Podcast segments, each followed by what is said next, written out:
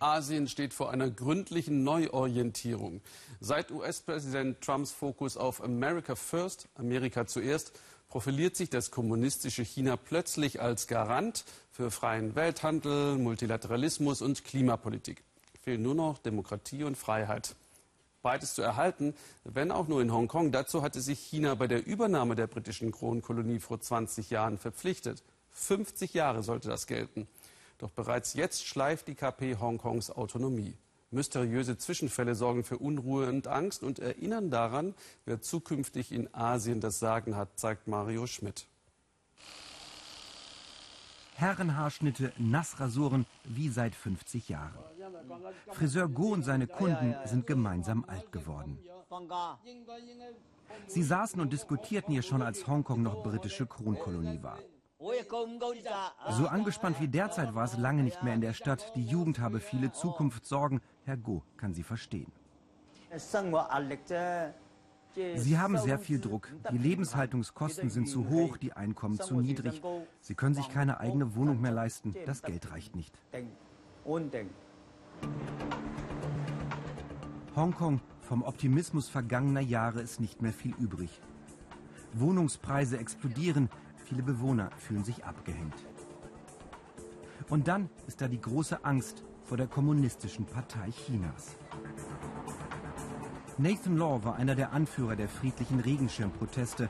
Vor zwei Jahren besetzten hier überwiegend junge Hongkonger mehrere Wochen Teile des Finanz- und Regierungsviertels. Sie forderten mehr Demokratie. Die Wut richtete sich auch gegen die politische Führung Hongkongs, für die Demonstranten nur noch Marionetten des autoritären Pekings. Mit Regenschirmen wehrten sie sich gegen Tränengas und Polizeischläge. Der 23-Jährige ist mittlerweile Abgeordneter im Stadtparlament, wo nur ein Teil der Sitze direkt gewählt werden darf. Die Regenschirmproteste haben keine demokratischen Reformen gebracht. Nathan Law will mehr Mitbestimmung in Hongkong, nicht weniger, doch Pekings Einfluss breite sich immer weiter aus, meint er.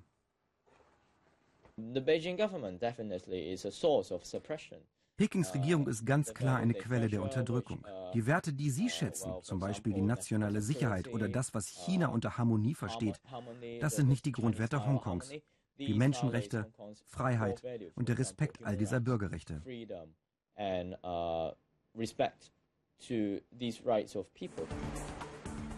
Im Alltag spüren die Hongkonger den autoritären Griff Pekings immer deutlicher. Die Medien berichten zurückhaltender, Journalisten üben häufiger Selbstzensur, dabei gilt eigentlich Pressefreiheit. Kritische Bücher über Pekings Führer erscheinen zwar, auch die eher wenig seriösen sogenannten Enthüllungsbücher. Als aber Mitarbeiter eines Verlages monatelang in China von der Polizei festgehalten wurden, ging ein Schock durch die Gesellschaft. Vor allem, weil Pekinger Agenten einen Buchhändler mitten aus Hongkong verschleppten. Auch Anson Chen macht sich seitdem Sorgen um Hongkongs höchstes Gut, den unabhängigen Rechtsstaat. Sie war international lange das politische Gesicht Hongkongs. Hier mit Maggie Thatcher. Anson Chen war die Nummer zwei neben dem letzten britischen Gouverneur. Damals warb sie überall um Vertrauen in die Formel ein Land, zwei Systeme. Doch jetzt breche China zu klar die Regeln des Abkommens.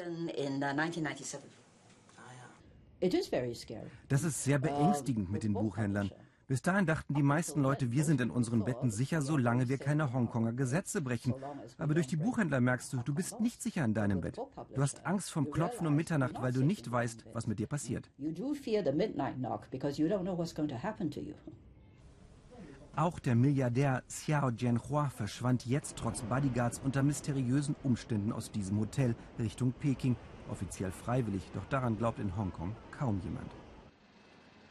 Wer ins Visier der Kommunistischen Partei Chinas gerät, ist in Hongkong nicht sicher, das meinen sie auch im Salon von Herrn Go. Aber gefährdet sei doch nur eine kleine Gruppe, sie selbst fühlen sich nicht bedroht. Sie kennen noch das China unter Mao, seitdem habe sich doch viel verbessert. China wolle halt Stabilität, wie sie selber auch. Und die Studenten, die sollten lieber lernen und keine Politik machen. Es gibt keinen Grund, Angst zu haben. Es gibt Redefreiheit, viele andere Freiheiten. Wenn ich mich in Asien umgucke, dann haben viele Länder weniger Freiheiten als wir in Hongkong. Hongkongs Parlament. Ende März wird hier wieder ein neuer Regierungschef unter mehreren Kandidaten gewählt. Doch nicht vom Volk, sondern von 1200 Vertretern der Gesellschaft. Die meisten Peking treu, wie der Abgeordnete Horace Chong. Auch er sieht die Probleme, spricht aber von Einzelfällen. Es gehe um die richtige Balance zwischen Hongkong und Peking, eine tägliche Herausforderung. Die nächste Führung müsse Vertrauen schaffen, besonders bei den Jungen, aber eben auch ein gutes Verhältnis zu Peking haben. Uh,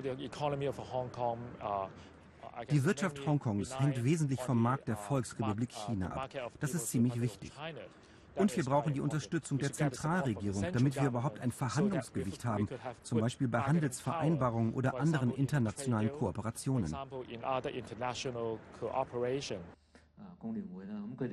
Am Abend diskutiert Nathan Law mit Studenten über ihre Zukunftsängste.